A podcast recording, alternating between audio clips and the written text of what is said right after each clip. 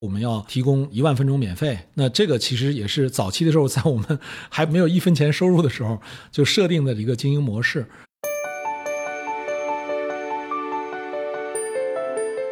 如何去评判一个 to D 的一个业务它的好与坏？一个很重要的点是我们要去看它的文档，它如果连文档都写不好，那不用看这个业务一定是不好。声网的文档其实在我看到的所有产品当中，其实是一个非常好的文档了。这些东西是我觉得声网整体做的比较好的点。实质的质量评价是很难从单一体验里面来评估的。比如说，我用了十分钟，这十分钟的体验很难准确的衡量，因为实时互动真正上规模的至少是千万亿级的这种使用量。这种使用量下，整体的数据分析、积累和评估的这个系统这个建立这块的成本都是不低的。创业者的话，在考虑创业的时候，必须要看自己的模式。如果你的愿景是，比如是开源的。比如是 API 类似的，像我们深网一样，其实从第一天应该考虑全球化，你的市场已经不局限在所谓的只是一个中国市场。嗨，各位听众朋友们，大家好，欢迎收听本期的创业内幕，我是主持人丽丽。这是一档由 GGV 纪元资本发起的访谈节目，旨在为中国的听众提供更具专业视角的创业话题沙龙。我们深信，听故事是人类的古老本能。也将在每一期节目中尽可能的帮助嘉宾讲出他们最精彩的故事，讲出他们的创业内幕。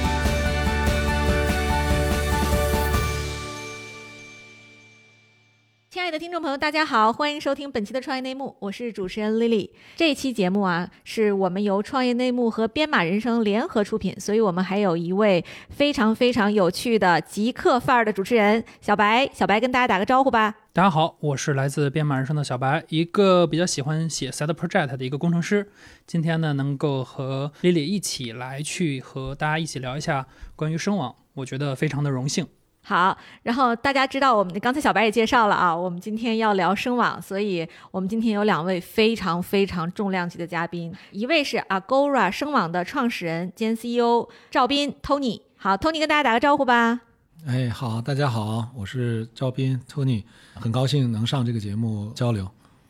好，还有一位啊，今天是我们远程呼入的哈，大家非常想念的，已经有一年没有上我们创业内幕的了。GGV 纪元资本的管理合伙人李宏伟 Jenny，好，Jenny 跟大家打个招呼吧。哎，大家好，我是 Jenny，很开心啊，今天又能跟大家见面了。对，Jenny，您现在在哪里啊？我现在就在我们 GGV 新加坡的 office。哎呀，感谢 Jenny 哈，我们今天可以远程跟 Jenny 聊一聊。那么我们既然是讲声网啊，那我们先请 Tony 介绍一下自己和声网这家公司吧。呃，声网呢是一个做实时音视频和实时互动 API 技术服务公司，是从一四年元旦开始创业的。那我自己呢，大概在实时音频这个行业啊做过二十多年了，可以说得起的第一个相关的公司呢是在硅谷参加 Webex 早期的这个创业团队。那是九七年的时候吧，然后从那个时候开始呢，就是当时是做网络会议的这个音视频模块和一些架构设计啊，一些这个后台的这种服务。那么大概经历了 Webex 从初始的这个创业、产品原型的打磨、MVP，然后到后来成长上市，大概在零四年呢，我就回国，然后因为看到中国的这个宽带互联网的这个发展和成长，也觉得有很多机会。那么回国之后呢，最值得去讲的呢，大概就是在 YY 的这个经历，就是也是在 YY 相对比较早期的这个时候呢加入，然后负责技术和一些相关的业务运营啊这方面。那么也是见证了这个 YY 从一个游戏社区早期核心玩家、硬核的这个游戏玩家的使用工具，到后来变成一个。游戏社区非常普及的一个社交平台，然后在做视频直播、互动直播这样的一个经历，也是在整个的这些工作的经历里面，无论是在技术上，还是说在对行业的理解上啊，就是说产生了更多的看法，一定程度上激发我们做声网的这个事情的这个创意，大概就是这样一个情况。对，Jenny，您是什么时间段认识 Tony 的呀？对，认识 Tony 应该有接近十年了。就当时托尼从美国回来的时候，就 YY 之前其实有个创业的项目，所以当时我们就很早期的时候就跟托尼和他另外一个创始人一起来聊。然后之后呢，再见面的时候呢，很巧去到那个广州，突然就看到托尼，就当时当时我们已经是 YY 的股东了，然后那个学历就很兴奋的告诉我们，他们找了一个很牛的那个团队一起加入，然后后面的技术问题就是托尼来解决。所以第二次见面的时候就是在 YY，然后当时我还记得那个场景呢，那个到托尼那个所谓办公室的时候，一堆人，然后都是很高大上的技术牛，然后聊到了就是后续怎么帮助从 YY 的那个方向啊，从一个游戏媒体门户后面转向一个技术平台的一个延伸。所以那个托尼我记得对吧？我记忆很好的。是啊，是啊，对，所以 Jenny，您投资其实很多时候都是投一些老熟人哈。您投这个 Agora 是因为跟 Tony 之前就认识吗？呃，投 Agora 当然就我觉得当时因为 Tony 的能力，Tony 的团队，我觉得让 YY 真正的进入了他们的新的定位、新的模式、新的平台。所以我觉得我们托尼是一个很关键的人物，也是一个很关键的这个技术板块的一个延伸。当然之后呢，那个 YY 发展的路还是比较顺的啊，有顺的地方，也有挑战的地方。但我觉得综合来说，作为一个创业公司还是挺好的。所以那段时间从托尼加入到后面，我们一二年 YY 上市的时候，其实都有很多接触，在董事会上从交流产品各方面。嗯，当然那个 YY 上市之后呢，我们托尼要回到他那个原来的愿景。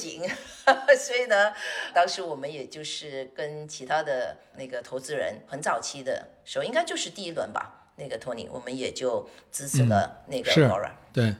对，哎，我还看过在就是 Agora 上市的时候哈，投资人的列表里好像都是 YY 的老投资人，就是有雷军啊，还有刘琴啊，还有 Jenny。Tony，您还记得当时融资的过程吗？啊 当然记得，呃，你可以说是很顺利吧，因为确实都是比较熟的人啊。就是其实我当时可以说是没有在外面找过钱的，基本上就熟人直接支持投了我们，然后所以我也非常感谢。其实整个这个过程啊，我基本上没在这个融资上花时间，然后大家都 很理解，然后也也很给力。其实我补充一下，当时托尼要做的事情，其实是从 product market fit 里面很好的。就当时托尼说，哎，对吧？我在 YY 走了这么多年，其实做的是 to C 的市场，是用了技术去赋能跟创新一个 to C 平台交互的这种平台。但它的新的这个 grow 的方向其实是第一，把这么牛的一些技术能够延伸到 to B 的一个场景。然后第二呢，除了在国内，实际上我们第一的立足地是海外。那么，所以一个就是 to B，然后第二个是海外。那我觉得它的商业模式呢，其实走的也不同。嗯，但综合来说，我觉得很合适。托尼团队，托尼本身，托尼团队之前积累了这么多年的这些资源，然后呢，我觉得刚好当时整个世界也是在往云端去靠。嗯，所以今天可能大家都说云原生，对吧？然后这个云世界，但当时还是比较早期的，所以我觉得托尼也看到了这个机会，然后也下了决心，重新回去美国，先搭出第一步，尤其是从这个商业模式跟市场的角度先。去探讨这个海外 to B 的市场，我觉得可能 看似容易就投了个人，但我觉得这个人的背后当然还是要做合适的事儿，然后在合适的市场才能得到这个巨大的回报。嗯，对，投资人视角的判断哈。是，哎，Tony，其实我在一开始了解 Agora 这个生意的时候，我其实挺好奇的啊，因为在 PC 时代，实时音视频领域呢也诞生过很多巨头，比如说 Webex 啊、Skype 这样的公司。但是前者呢，其实三十二亿美元被思科收购了，后者我记得是八十五亿美元被微软收了，就彼时国内的这个 YY 的市值也都超过七十亿美元了。就是您前面其实是挡着几座大山的，就是您最早做 Agora 的时候是怎么撕开市场的口子的呢？呃，其实坦率讲，虽然刚才说那个融资很顺利啊，但是最早的时候呢，我当时的主意呢是想呵呵 是想休息一段时间的，因为我那个其实一直都在创业公司工作，然后从来没停过，大概中间可能 最长的就是过了一个周末又去换了一个公司，所以那个阶段本来是想 take a break，我自己当然也有想法，然后呃，像坚尼啊和这个刘琴啊，这个雷军啊，那个时候做了一些讨论，大家其实都特别支持，然后觉得一些想法啊或者是背景上，就像坚尼刚才分析的一样，还是有合理的这个价值的。另外一方面呢，就是直接 给钱，那我觉得好像就没有什么理由不去干了。那当时的想法呢，确实也是就没有想过，就是做以前就是一样的东西，或者是很重复的东西。呃，看的呢，就像坚尼刚才分析一样，其实反而是看到了一些新的可能性。比如说啊，就是说我们是不是在 to B 的方向更有机会啊？然后 API 经济的这个潮流，我们是不是可以有机会去借用啊？然后智能手机普及啊，是不是会带来跟 PC 上不一样，但是更有利于做实时音频的这样一个大的需求环境？这些都是，就是说看到了一个点，然后这个点呢，其实反而是跟过去做过的所有事儿都很有差异，然后也是因为这种差异和比较新鲜的这样的一种特性啊。实际上，老实讲，我为什么很感谢投资人啊和当时一些朋友的这个支持？我觉得还是蛮挑战的，因为本质上是在赌一个新型的一个需求的一个市场。就像 Jenny 刚才说到一样，我们最早想象这么一个新的技术服务，很有可能就是第一批规模化的需求，有可能是在硅谷作为制高点的整个互联网科技市场首先成熟和成规模化的。那个时候也是思路上就是想做了一个有点差异化、不同的东西吧。对，但是您一开始的就是一个新公司，然后要想切一个大的市场，让大公司来采用这个咱们的产品，还是挺难的吧？您还记得您第一个大客户是谁吗？怎么说服他的？因为那个时候其实有相当长的一个摸索期，我们那个从大客户的视角呢，大概像小米啊，然后那个我们最早有一个教育类的客户，Hello Talk，都是我们最早打磨的这些核心客户，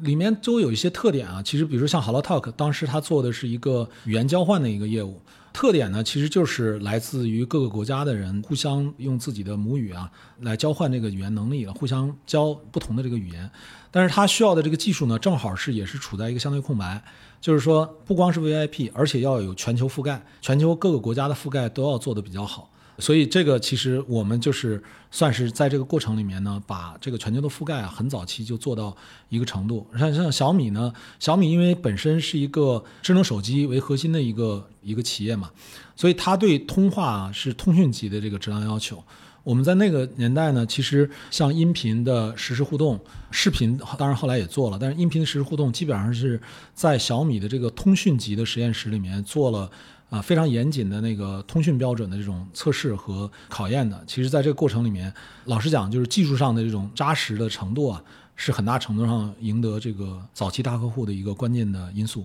对，您像遇到这种小米这样的就是巨型的客户，您当时有没有什么技术上的挑战？呃，技术的挑战呢，就是小米这样的那个客户呢，他确实在不管你是多大还是多小、多早、多晚，其实他们在技术标准上拉的都比较齐的。像我刚才说的这个通讯级的这种实验测试啊，就是当然不是只测我们了，还测了在那个时候是属于全球范围肯定是排在前列的一些潜在的供应商，他们基本上都测了。然后包括我们这个。视频对吧？因为我们是跟小米对接的时候呢，最开始启动的时候都成立还不到一年，团队也比较小。音频呢做的比较成熟了，视频还刚刚开始，或者是还没有真正意义上投入足够多的资源。那在测试上同样是原则上其实拉齐了标准去挑战的。那其实当时那个阶段对有限的资源下，团队的这个工作能力啊、技术水平的高度啊，其实都是有一定这种挑战的。但是我们实际上就是还是团队的经验基础和视野的高度吧。我们还好，就是一一上来就想做全球化的这种业务，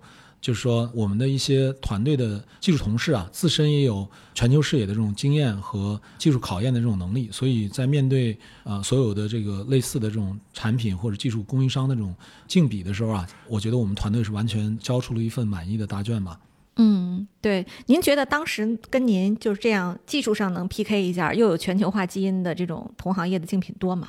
嗯，不算太多，就是尤其是说呢，当时其实像这个小米这样厂商，他都选的是一定程度上技术的底子或者是根子是相同领域的，但是产品的形态和模式可能不同的。比如说，他们会去直接选视频的编码器和视频的引擎供应商，那这样的供应商呢，很可能是不提供这个云的。然后他们的 API 呢，也更少是一个端到端的 API。但是小米这样的厂商呢，因为它自身的技术能力也比较强，它其实不太在乎这种层面的这种差异，他会愿意就是说单项技术去考评。那我们需要面对的就是说，不管你是哪个领域的这个技术专家，我们整体的体验要能比你好，这个就是可能那个时候要解决的问题吧。嗯，明白，有意思哈。哎，小白，我也想问您一下，因为您是这个开发者啊，就是以您的角度看，声网在咱们这个技术圈里算是一个什么样水平的一个公司？呃，其实我自己在年初做 Nest House 的时候，我其实去调研过很多的音频服务，包括一些国外的、国内的，还有包括一些云的大厂的。我在整个调研过程中，我发现声网给我印象最深的，包括体验最好的点，是在于说它的整个接入过程非常流畅。就比如说，它在官网上写的是五行代码做接入，那我自己实际测下来，我会发现真的是五行代码就可以把这件事儿给做完。那这个事情其实是给我印象非常深刻，因为对于我来说，我可以用五行来接入；那对于更多开发者来说，他们也可以用五行来接入。这个的学习门槛是非常低的，因为我们是发现，其实像给开发者做产品来说，这块其实是很多公司都没有做好的，他们的文档没做好，产品没做好，导致大家其实学习成本很高很高。但是声网这个点上来看的话，我觉得是做的非常好的点，就是我能发现，哎，我能够很简单的去应用在声网上，所以这个点呢，我觉得其实是一个声网和其他的一些应用商最大的差异点。可能说背后有很多这些技术非常深的东西，对吧？那些可能是声网的这些底层的机运，但是呢，它的这个体验的点确实是让我能够感受到它和其他的服务商差异化非常强的点。其实这点呢，我也其实蛮好奇，就是 Tony 当时为什么会选择以这个点来作为切入，能够做说，哎，我给开发者提供一个最友好的一个实时互动的这样的一个 API。嗯。呃，明白。当然，我们一方面也是觉得开发者本身就是这个时代越来越能够发挥影响力或者创造价值的一个群体，对吧？现在有一种说法说，这个下一代的小孩编程语言就是要学的一门外语一样的。但是根子上，我我感觉可能就是确实跟我们这个早期团队这个技术基因比较有关。我们早期基本上就是一帮本身就是开发者，我们其实是觉得自己这个公司就是有点开发者来做、为开发者服务的这样一个企业，叫 Dev for Dev 嘛。然后，那我们自己呢，对开发者。可能理解的也更多一点、更深一点，我们也比较容易转换角色来去看，就是说一个什么样的一个产品或者什么样的一个这个技术服务能让开发者觉得特别爽。这里面就包括说，我们大概在行业里面第一个去定义说，我们要提供一万分钟免费给每个开发者，对吧？那这个其实也是早期的时候，在我们还不知道我们怎么挣钱的时候，还没有一分钱收入的时候，就设定的这个一个经营模式。这个也是真实的故事，就是那时候我自己个人作为一个开发者，早期的时候觉得那个要做云端的那个服务的时候。我要去想着去买个服务器，然后部署在哪个数据中心，这事儿简直头太大了。如果是公司来干呢，还是可以干的。但是如果我不依托公司，我要靠个人力量，不光是那个开支上的，光这个工作量，对吧？我要选型啊，然后选这个托管，然后签这个托管合同等等一一堆一堆的事儿，太麻烦了。但是亚马逊呢，就有一年在 AWS 里面提供了一个叫 Mini Core 的一个一个最小化的一个虚拟主机的服务，免费的。我当时就觉得这简直太好了，我作为一个开发者，觉得这个便利太大了，我简直就是多了一个 playground，我想在上面做什么就可以做什么，然后我可以搭一个完整的端到端的服务，然后我后台所有的体验我都可以去做原型和去体验。那其实很大程度上我们也受这个启发，我当初做这个 API 服务的时候，我就觉得要给开发者一个这样的 playground，让大家可以尽情的撒欢儿的去去尝试，包括你刚才说那个这个简单的这个体验啊。也是我们觉得这个真的是对开发者来说是解放了他们的生产力吧，就是说降低了这个工作负载和压力，让他们可以聚焦做在自己在技术可以创造他们的业务价值的这个侧面上。所以我觉得更多是来自于我们这些开发者为开发者服务的这样的一个视角。嗯，哎，这听着实在是太有愿景和美好的事情了哈！技术真的是让开发这件事儿变得更容易，同时呢，也能让我们整个的这个科技进步的速度更快，老百姓能用到更好的产品。但其实，Tony，我还是得问一个挑战性的问题啊，因为我们到底是做实时通信的这个公司，就实时通信，其实它跟我们平时的这个日常是不太一样，尤其企业级的办公，比如说你微信啊，可能卡个壳或者是怎么样，我觉得我还能接受的。因为呢，我也没付费嘛。对。但是企业通常来讲是付了费的，他就要求他的通信是流畅的，没有损耗的。这件事儿上，您觉得声网是怎么达成这样的一个标准？就是因为毕竟我们有很多国际级大公司都是声网的客户哈。是，嗯，您这个问题其实还是蛮专业的，因为确实啊，就是面向消费者的时候和面向企业的时候，这方面差别还是蛮大的。而且你也说的对啊，就不同的场景对它的那个质量和体验的要求还是不同的，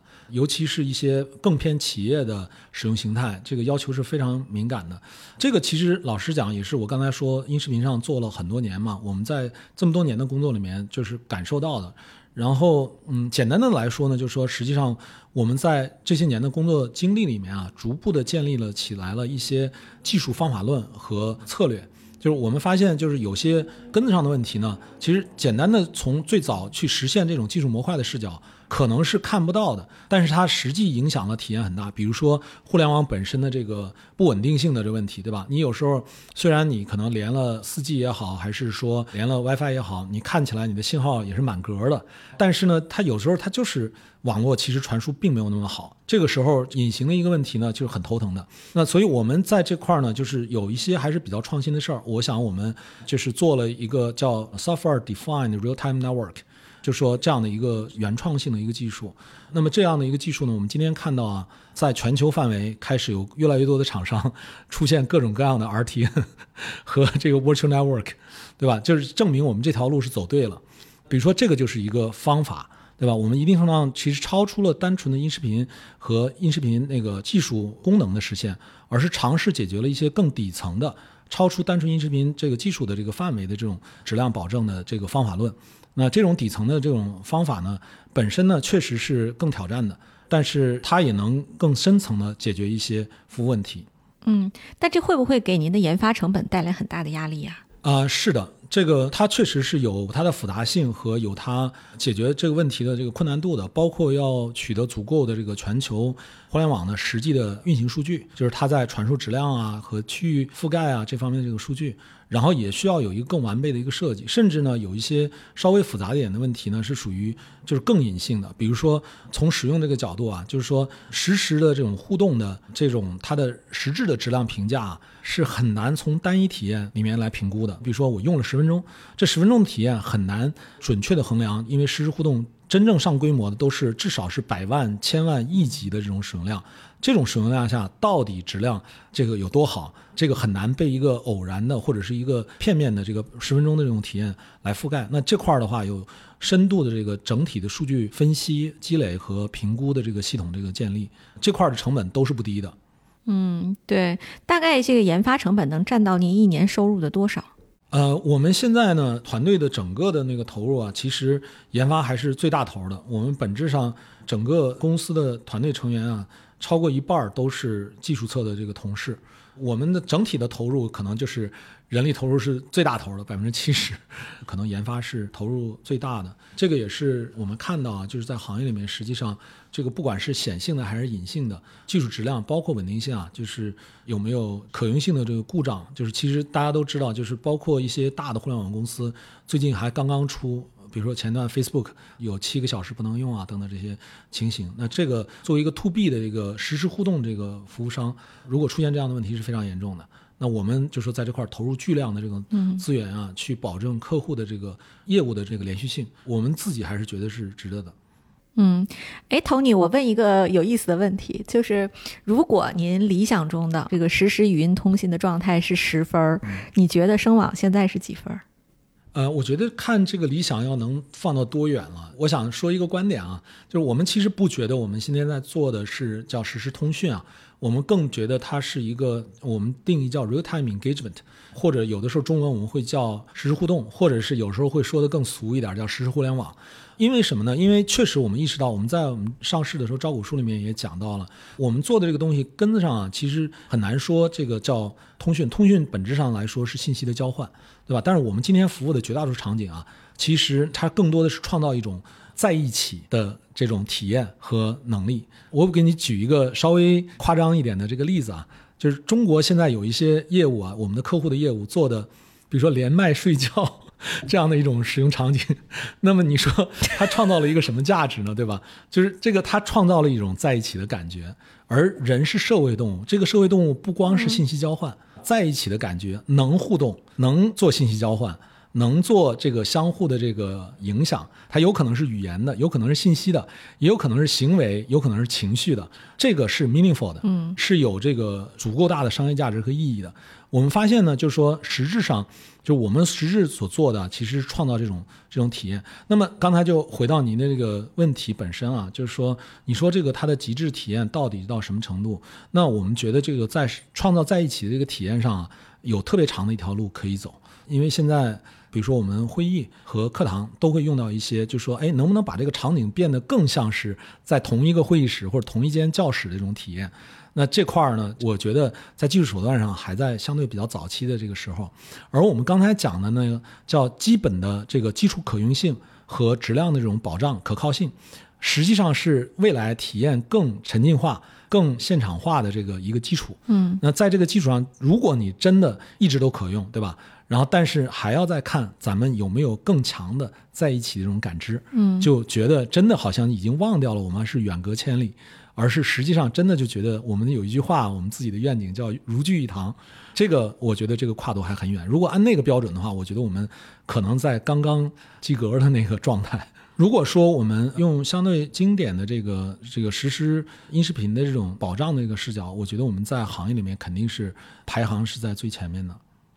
嗯，哎，Tony 这个 回答非常艺术啊！是，这个当然其实也不是一个单纯的技术问题，我觉得这跟运营也有很大关系，就是网络这个布置啊，WiFi 呀，没错，然后基站啊，是吧？就是它不是一个很复杂的这个问题啊。对，哎，小白，你作为用户，你觉得这个声网在你看起来，它是就是用 Tony 说的，它是这个市场上最好的技术类的公司，你认可吗？呃，从我自己的体验上来看呢，我是比较认可的。原因很简单，就是我们作为开发者，呃，我之前也和很多年纪比较我更长的一些工程师，我也没去聊。我们说如何去评判一个 to D 的一个业务它的好与坏，一个很重要的点是我们要去看它的文档。它如果连文档都写不好，那不用看，这个业务一定是不好。声网的文档，其实在我看到的所有产品当中，其实是一个非常好的文档了。有了这个文档，其实我作为开发者，我可以很清楚说我现在要做什么，我下一步要做什么，以及我未来能做什么。这些东西是我觉得声网整体做的比较好的点。不过我其实我觉得啊，就是这一块呢，其实也是我们目前很多时候我们觉得声网提供东西太过技术，然后我们没有看到很多很现实的一些应用。因为其实，在前一段时间，我参加了声网的一个创意类的一个竞赛，然后我也当做评委去看大家做的项目，然后就发现大家做的项目呀，其实很多时候想象力还是很匮乏，就是他们没有真正意识到说 Tony 所强调的这个在一起的这种感觉，他们还是说拿着现成的应用。再去复刻这样的一些东西，而是没有真正的将实时和同步的这个能力去赋予到更多的场景当中。嗯，所以这块其实是我现在觉得说市场上更缺的一个点，就是大家想象力都太匮乏了，大家永远都在做在线聊天，永远都在做语音聊天，但是大家可能没有想过说这个东西其实还可以应用到更多的场景当中去。那 Tony，你们有没有说针对这个问题，你们去提供一些可能的一些解决方案给到大家？哎，我觉得你说的这个也挺好的，就是因为这个你碰巧就讲到这个问题。实际上，确实我们平台上是有很多开发者做这个挺大量的这种应用的。确实，里面最有意思的反而是有一些创新场景的。其实一定程度上帮助这个开发者啊，就是也是叫什么，看到更多新鲜的玩法，或者是打开思路吧。我们也最近做了一些梳理。我们这周就有一个实时互联网大会嘛，我们今年年度的大会。我们可能会借这个机会啊，在会上给大家去介绍很多新的场景，其实量非常大的，就算是在这儿顺带也打个小广告，这个挺有意思的。哎，我能不能请您剧透一下，都有什么样的场景？呃，有非常多，我先剧透一个品类吧，叫 Future of Work。Future of Work 就有几十种新的玩法，当然这里面就是我们可以看到海外的这个开发者啊，其实在 Future of Work 上是做的就花样更多，而且成熟度更高的。到时候我们会有很多那个一些更具体的这个介绍，我相信啊会对很多开发者有一些启发，就是还有哪些可以就是创新的这种机会，在不同的市场、不同的应用环境下，其实我们看到的是所谓的实时互动这个行业如聚一堂的这种能力，会带来很多很多甚至是颠覆性的这种行业机会。嗯，太有意思了。其实这个刚才我非常认可哈，就是这个小白和呃 Tony 都不约而同的提到的一个观点，就是我们其实不知道技术它未来的应用场景在哪里。就像你现在二十年前，其实我很难想象咱们所有的办公都可以通过手机来实现。对吧？甚至十五年前我都想不到，说今天我们会把百分之九十的会议都挪到线上。对我们 GGV 还去年的时候，我记得那个还跟 Jenny 一起讨论过，说我们线上因为疫情，我们的这个线上的时间激增到了前一年的七倍还不止。然后到今年，因为我们全球办公嘛，所以我估计这数字还是居高不下。对，Jenny，您能不能请您分享一下，就是说在疫情的这个影响，它对于实时语音通信这个底层技术，它未来会有什么更长远的一些影响吗？可以的。其实刚才呃，Tony 也提到了，就是说，其实整个世界呢在数字化的过程，然后我觉得疫情对催化或加快数字化的这个过程是有绝对大的一个作用。觉得这是第一。那当然，我觉得从全球的角度来说，你要先数字化。数字化之后，其实两个大趋势，就刚才也简单提到，一个就是整个云化，很多是个体户也好，或者企业也好，你真正让他去搭建一些很多后端的这个平台或者设备，其实还是挺难的。但如果说云端能够把整个这个世界能够拉平拉通，那我觉得它在这个新世界里，它能够成就更多的这种互动。所以我觉得数字化之后云化，然后第二个就是沉浸式。呃，实际上我们 Agora 的那个技术是可以让更多的这种沉浸式的各个不一样的环境或者那个场景能够串起来，成为一个新的世界。所以，我我相信有很多创业者也在考虑什么是 Metaverse。对吧？另外一个口语啊，就是最近也是讲的比较多的，就是 Metaverse。当然，你问 Facebook，Facebook 自己的解读；问苹果自己的解读，游戏公司可能也有自己的解读。但我觉得从一个抓趋势的角度来说，这个趋势是不可逆的。这个趋势呢，不只是在国内，在美国。那因为疫情，我觉得真的就是一个全球化。我们在东南亚，在印尼，就即便这个印尼的那个网络带宽情况很不好。但实际上，他们的那个网上教育，然后包括说网上申请什么金融服务，对吧？那个信用卡，其实之前都是得搭个什么大巴的四个小时，从小镇到大城市才能申请到一个信用卡。今天像印尼这样的一个国家，也可以很快速的，可能五分钟就能够让你解决，通过手机上网，然后做个 eKYC 验证你的那个身份证，然后就能够上网申请的那个信用卡。所以确实，我觉得可能看到的更多的是说，疫情确实加速了各个不一样的场景，但它的底层这些可这些场景的可能性，就是因为技术的拉动，没有云化之前十年的铺垫。没有所谓今天的像我们那个 Agora 各个不一样的这种技术的一个赋能的话，我觉得后面这个 Metaverse 长得怎么样呢？我们还得去关注啊。但我是比较乐观的，就是因为我觉得这些 building block 这些模块都已经搭建了，那能不能把它带出新的应用跟新的那个创新的想法，肯定就是。开发者，然后我其实还想补充啊，我觉得跟托尼从第一天要创建 Agora 的时候，到我们最近开的董事会，他的使命一直没有变化，就是为开发者服务。所以我觉得开发者在用这使用 Agora 的服务的时候可以放心，因为我觉得这个使命不是说给人听的哦，而是真正的是从打心里，从第一天这么多年下来，我觉得还是最重要的一个引导的一个方向。对，哎，其实刚才 Jenny 也提到了一点，就是就是疫情哈，这个市场上其实也经常把 Gora 就归为叫疫情受益股。其实这个说法我不是特别喜欢，因为我觉得机会都是留给有准备的人的，不是说疫情它它谁也预料不到疫情会来，但是 Agora 能够走到今天，或者说成为当时这个就叫疫情受益股吧，也是因为人家多年的准备啊，就是早就已经在技术上、产品上、服务上、开发者社区运营上都做了全面的准备。但其实我。我当时听说疫情爆发的时候，因为远程教学呀、视频会议呀、直播呀什么这需求激增，很多公司的这个线上业务都被冲垮了。我想问一下，就是 Tony，你们当时有面对到这种挑战吗？呃，我们当时其实因为这个疫情，尤其在中国市场是非常快的速度突然爆发的，而且正好爆发那期间是春节假期。实际上呢，就是说我们就是做互联网这个后台资源，这个大家可能都比较熟悉，在中国市场上，在假期的时候基本上那个机房是封的，没有办法去调整的。那时候压力还是有的，很清晰的压力。我觉得那个丽丽你也讲的非常好，前面确实我觉得就是说事先的这种准备啊。或者说日常的这种准备啊，就是甚至不是为了特定的情况做的这种日常的这种工作的深度，其实是很大的一个因素吧。我们实际上在之前做的很多设计，提供那个弹性，包括我们在整体的可靠性上的这个这个一些设计的一个积累，让我们在疫情期间呢，也结合我们团队啊。同事还是非常投入的，在发生这个额外需求的时候，去努力去优化整个系统的这个部署和运营。那么在一起呢，让我们能够做到，真的是在疫情期间其实是没有出过实质的故障的。那么其实这个也是我们团队挺自豪的，就是那个期间因为涨得非常夸张嘛，多少倍的这个成长，对资源压力非常大。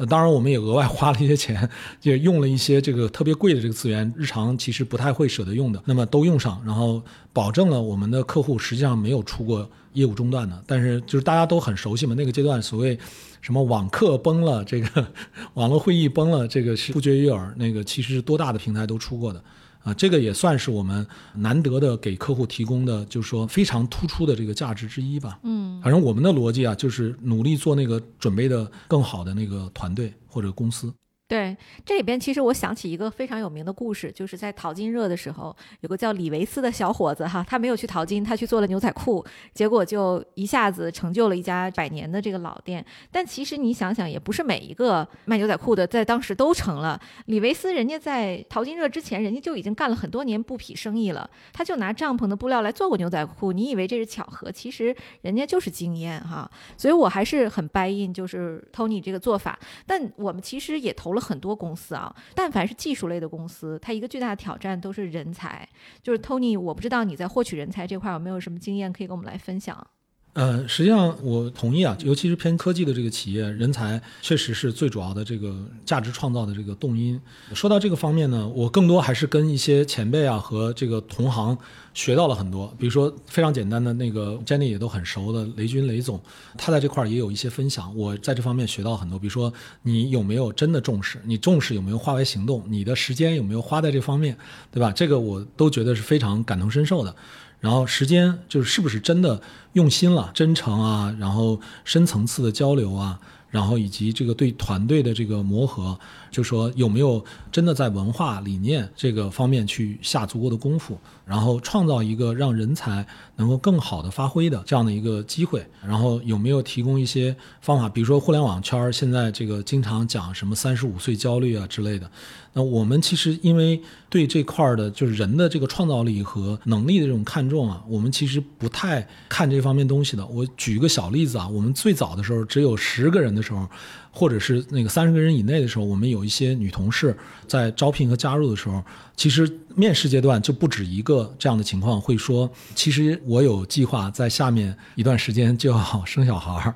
那个这个会不会是你们的一个问题？我们其实当时在这块儿是没有任何犹豫的，我们是说，我们看的是作为一个专业人士，你的能力和长期一起合作和奋斗的这个契合度和这个追求，对吧？如果我们未来看的是三年、五年或者更长的时间，能不能一起做一件了不起的事儿？那你下面要生小孩儿，有几个月的产假，这根本不是一个主要的考虑因素。所以我们这个团队也是在这方面从很早的时候就有一些。你叫奇葩也好，还是有特色的这种点吧，我们对人的这个能力和实质的这种对结果的这个创造力和追求是更看重的。嗯，哎，这不就是 GGV 的文化吗？对我们也是这样的呀。我刚来 GGV 可能也就几个月吧，然后跟老板说：“老板，我要结婚去了。”老板说：“啊，好吧，你请婚假吧。”隔了又几个月，我说：“老板，我要生孩子了。”然后老板说：“好吧，好吧，你去生孩子吧。”非常高兴，替你高兴。对，其实我觉得也没有受到什么影响哈。对，我觉得这个其实一个好的文化建设，真的是跟这个我们这边是合伙人哈，公司这边就是 CEO 和高管团队，他们要对人才有那种求贤若渴和。愿意花时间精力的一些勇气。我其实听到一个八卦，就在我我跟市场上很多朋友说，我说我今天要录 Tony，我非常激动啊啊！我说这个好难约声网的大老板，然后他们就说，哎，我听说左邻右里的那个林军老师，他身边所有的技术朋友都被 赵斌给聊过。我说啊，有这么夸张吗？然后我也想问问您啊，那您这一年大概得聊多少人才啊？那个，我确实是在这方面还是花不少时间的。你要说一年聊多少，我估计，我觉得平均下来可能一星期至少有三五个吧。这件事儿其实真的是有的时候，我还是觉得是像缘分一样，就是因为这个世界上有才能人也确实非常多。我们虽然珍惜这个缘分呢，但是实际上能够认识的或者有幸走到一起的还是少数吧。所以我们仍然是在这块儿，可能还是相对比较用心吧。这个肯定是有的。嗨，各位小伙伴，告诉你一件很重要的事情：创业内幕的听众群已经开通喽。在这里，你可以和我们直接沟通，也可以第一时间了解到 GGV 纪元资本线下活动的动态，近距离聆听投资人的独特见解，并且结交其他互联网圈子的小伙伴呢。入群，你只需要添加微信公众号 CYNMXZS。我再重复一遍：CYNMXZS。也就是创业内幕小助手的拼音首字母，并在好友请求中标注“创业内幕”。接下来，小助手会帮助你完成入群操作。我们期待你的加入。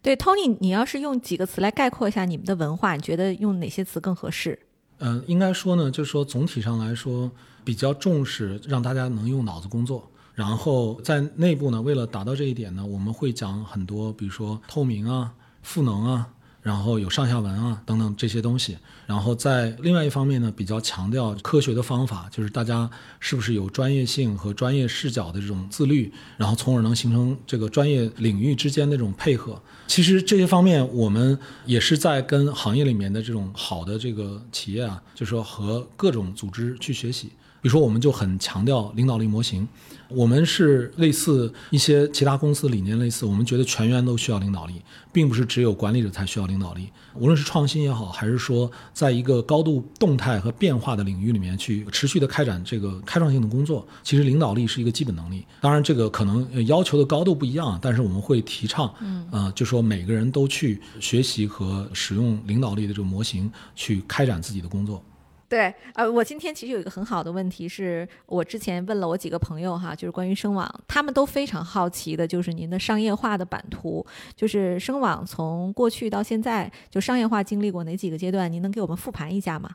嗯，商业化的话，应该说我们最早的时候预期啊，这样一个基本上是全新的类型的 API 技术服务，很有可能规模化的这种成熟需求会来自于硅谷为这个代表的这个互联网科技市场。所以，我们最早的那个负责商业的第一个同事啊，是全时待在硅谷的。然后，当然后来呢，在实际的推进的过程中，我们就接触了包括像小米啊这样的企业。那么再往后呢，发现在中国的智能手机上的消费互联网方面，无论是在互动直播还是说在线教育上，这个中国的消费互联网的这个使用模型成长得更快。那所以就是在这个阶段呢，是差不多第二个阶段，就等于说找到了一批就是早期的这个规模化的这种使用场景的验证和需求，对吧？然后沿这个方向呢，去看到了这个下一步的这种发展的空间。那这个阶段呢，其实我们看到在全球范围已经都有规模化和有一定成熟度的这种使用场景了，但更多的我们看到了多得多的。未来的或者正在打磨中的创新使用场景，这就是刚才我我说的，我们今年的大会的主题就叫万象。这个里面有更细的一些场景的这种总结吧，嗯，我相信就是说可以看得到这个工业下一步的这个发展空间。嗯，对，其实您刚才也提到了硅谷，提到了这个海外啊，Agora 是 GGV 非常典型的这种偏爱的公司，就是一出生就具有国际化的能力。这一点呢，对于后来抓住很多海外的大客户，相信也起到了至关重要的作用。我们觉得这个技术本身啊，也是在全球的范围里面是有它的领先性的。我们也有能力利用这种领先性，创造全球性的这种价值，这个可能是当时的一些主要的考虑吧。嗯，对。哎，Jenny，要不要请您分享一下，就是对中国公司现在再去出海，就是有什么好的建议吗？嗯，我觉得可能十年前。中国出海这个话题还不是在第一位。中国市场从 PC 互联网到移动互联网到今天所谓的云原生的一些或者 AI 时代的一个变化的时候呢，当时的中国市场足够大，然后白空间足够多，所以呢，我觉得是可以在中国能够立足，也能够搭建强大的公司。我觉得今天的创业者他可能必须考虑的是几类问题，对吧？刚才所提到的，就是在我们进入一个技术这个四点零了啊，五点零了这样的一个一个时代。然后刚才也提到所谓的数字化的加速是在全球化展开，包括整个基础服务是云化。所以我想说的，其实整个国际的市场实则是可以成为一张网。可能它不能成为一张网，是有其他的原因、政策的原因啊，各方面。但从一个技术平台，如果真的打开这些边界的时候去考虑，其实它的技术架构应该是打通的，而且是可以打通的。所以在这个考虑呢，我觉得创业者的话，在考虑创业的时候，必须要看自己的模式。如果你的模式是一个消费级的，对吧？你想卖更多的咖啡，当然你要从中国开始。但如果你的愿景是，比如是开源的，比如是技术赋能的。比如是 API 类似的，就像我们深网一样，其实从第一天是应该考虑全球化或者国际化的一个扩张，因为你的 playground 对吧？你的市场其实已经不局限在所谓的只是一个中国市场，所以我会从这个角度去说，就不一样的公司需要考虑的国际化的程度是不一样的。但确实，我觉得考虑国际化的这个几率，因为刚才所提到的这些种种的一些因素，其实它的占比应该很高，这是主要一个原因。然后第二呢，我觉得。在这样大的一个浪潮的一个发生的时候，我觉得作为任何一个创业者，一定要确保你的业务是能够安全的按照自己的意愿去发展。所以，我觉得国际化也能够让一个企业在市场客户有更多的平衡跟那个分散，对吗？比如说，今天中国如果又进入所谓那个疫情的一个影响。那实则有做好准备，已经国际化的，把它的产品跟技术能够卖到美国、东南亚各方面。那你还有其他的市场能够来补充，在中国遇到一些挑战。那同样的，如果你是。在那个海外市场，对吧？我们跟我们美国创业者也说，就不能只考虑美国，对吧？是不是要考虑南美？是不是要考虑东南亚？所以我觉得这样的一个一个思路呢，确实从一个对创业者的一个要求，会已经进入到了更高的一个级别。嗯，就不止把你的商业模式想好，你市场想好，但你也要考虑怎么去替你的业务、你的公司、你的平台、你的员工去买一个更大的保险。然后这个保险就是在于你在业务运行的时候，能够按照你自己的一个意愿，把最好的产品，把最好的那个模式能够国际化。所以我会这么去去考虑啊，就今天这个国际化的议程应该是提到第一位的，而不是说先把一个市场或者中国市场打下来，再来考虑要不要国际化，而是我会建议先从第一天就要考虑你的架构怎么能够让你是成为一个国际化的企业。嗯，我其实非常同意啊，我特别有同感。我其实还想再补充一个，就是因为我们确实也是这条路走过来的。我发现这个我们实际上走这条路的时候呢，还享受到一个额外的好处，就是其实本质上 API 和技术服务的企业啊。如果你不参与全球的这个竞争，你其实可能都在技术站上很难看到这个整体的技术高度大概在什么水平和什么层次上。就是我说一开始我们最早接的大客户就碰到这样情况。那么我们现在在全球经营呢，其实看到了很多本地的这种企业的技术水平、技术实力和视野以及创意。那么这个东西呢，反过来来说呢，其实给我们自身很多激励和那个反馈，让我们得以更全面的去思考技术途径以及商业上的这种场景和可能性。这点其实是我觉得几年下来，虽然我们在全球化经营上付出了很多，但是我们也同样得益很多的一个角度。这是我觉得这个建立刚才说那个要有足够高的视野和全面的这种考虑，这个非常合理的一个面。嗯，对，Tony，你觉得在 Webex 这个工作对于你创业和全球化有什么影响吗？嗯，我觉得其实是很大的影响，因为没有那个经历的话，坦率讲很难想象我今天会站在这个视角上去思考一个，就是我们这么一个非常这个多元化的一个团队，因为我们本地同事都是就是本地化的，我们其实不是一个就是单一文化。背景的这样的一个公司。那这样的话呢，我们当然也得以去利用本地团队自身的行业的了解啊、市场的穿透力啊等等这些方面的这个经验或者是这个力量。我觉得就是来自于就是过去确实在 Webex 这个工作时间对这个当地市场了解，对硅谷这样一个科技市场的这种熟悉。但是同同时呢，Webex 还是。给我了很多其他的 inspiration 啊，就是这种启发和激励。比如说，Webex 实际上是一个特别创新的一个企业，它不光是在技术上做了一些突出的东西，实际上 Webex 一定程度上呢是基于互联网的这种网络会议的这种开创者。实际上，它开创了整个通过互联网消费者级或者是可以免费使用的这样的。那个不需要专用设备的这个实施会议的这样的一个使用场景，这一点呢，其实在当初我刚加入的时候啊，这个早期的时候，其实感受没这么深的，就觉得我们都在做一些新东西，然后反正这个东西呢，想一想，因为我当时更多是工程师嘛，觉得还是可以做出来的，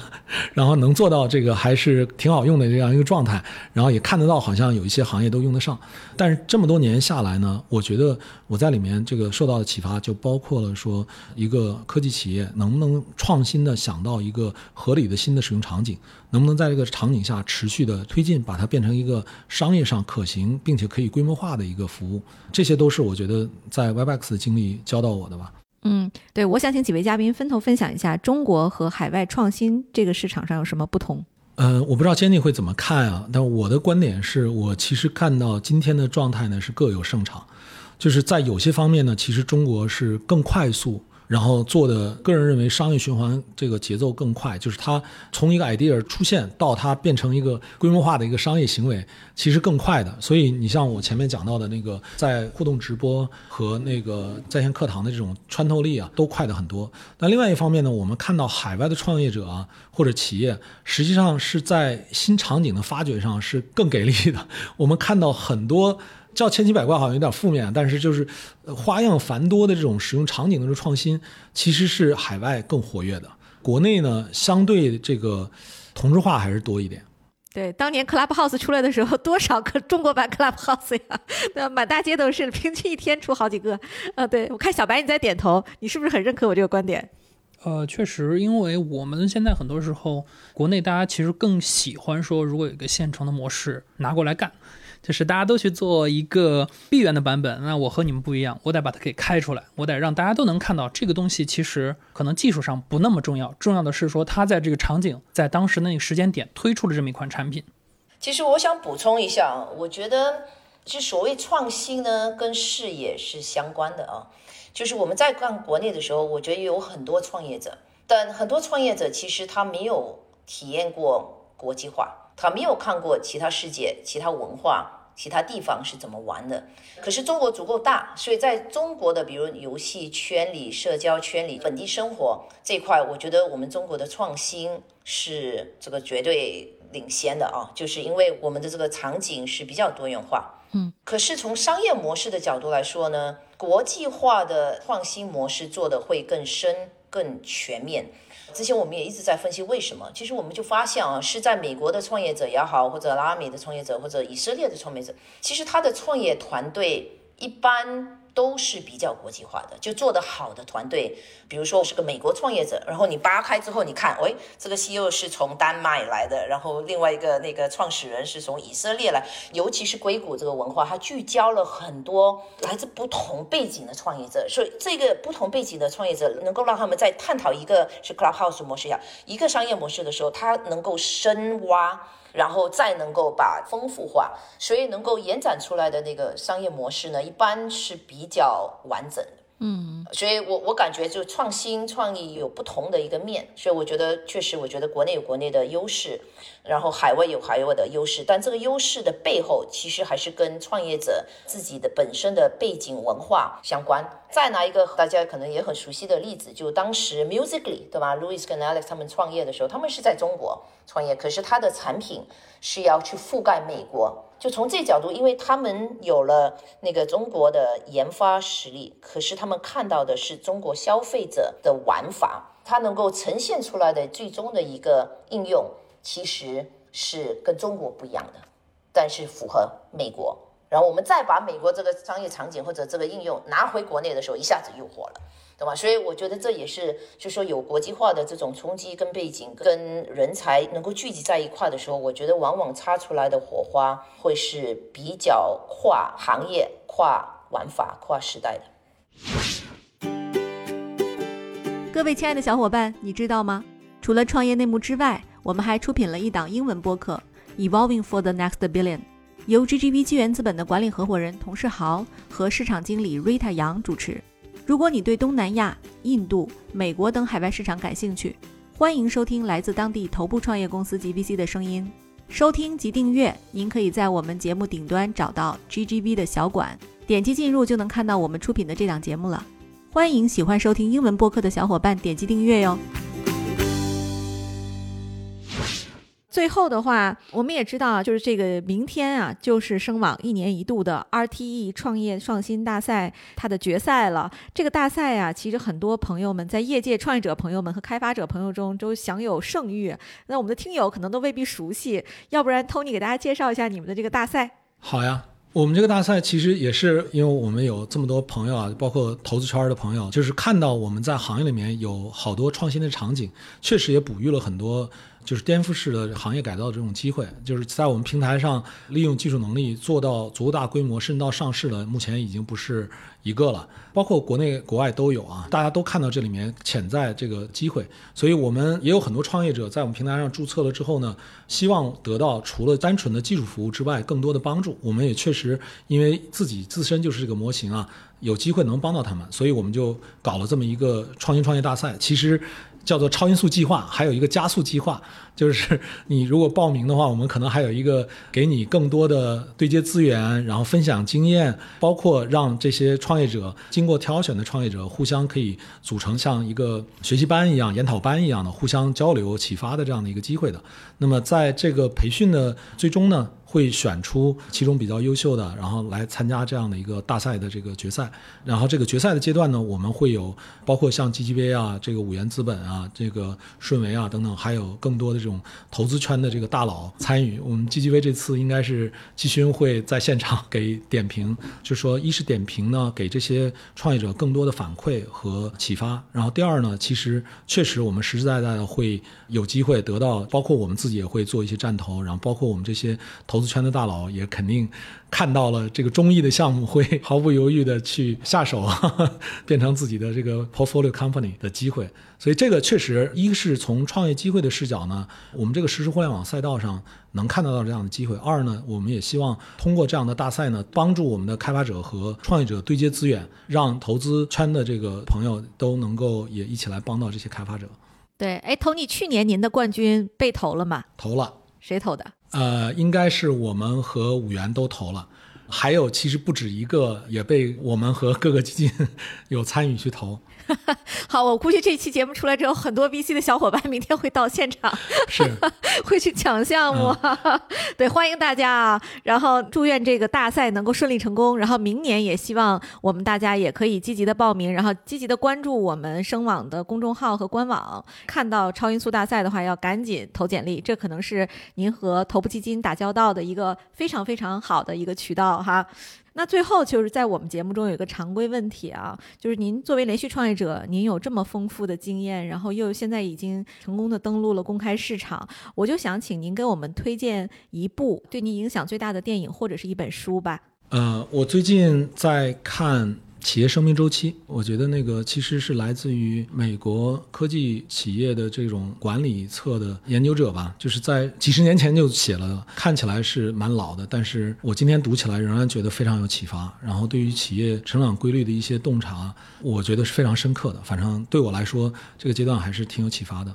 好，那我们本期的节目就到此结束了。感谢几位嘉宾的精彩分享。然后呢，最后的最后，大家一定一定要去小宇宙上关注编码人生哈，这是我们声网出品的一档播客。那也希望各位程序员朋友呢，多多的上我们声网的开发者社群。祝明天的所有参赛队伍都取得好成绩。谢谢，拜拜，拜拜，好，谢谢，拜拜。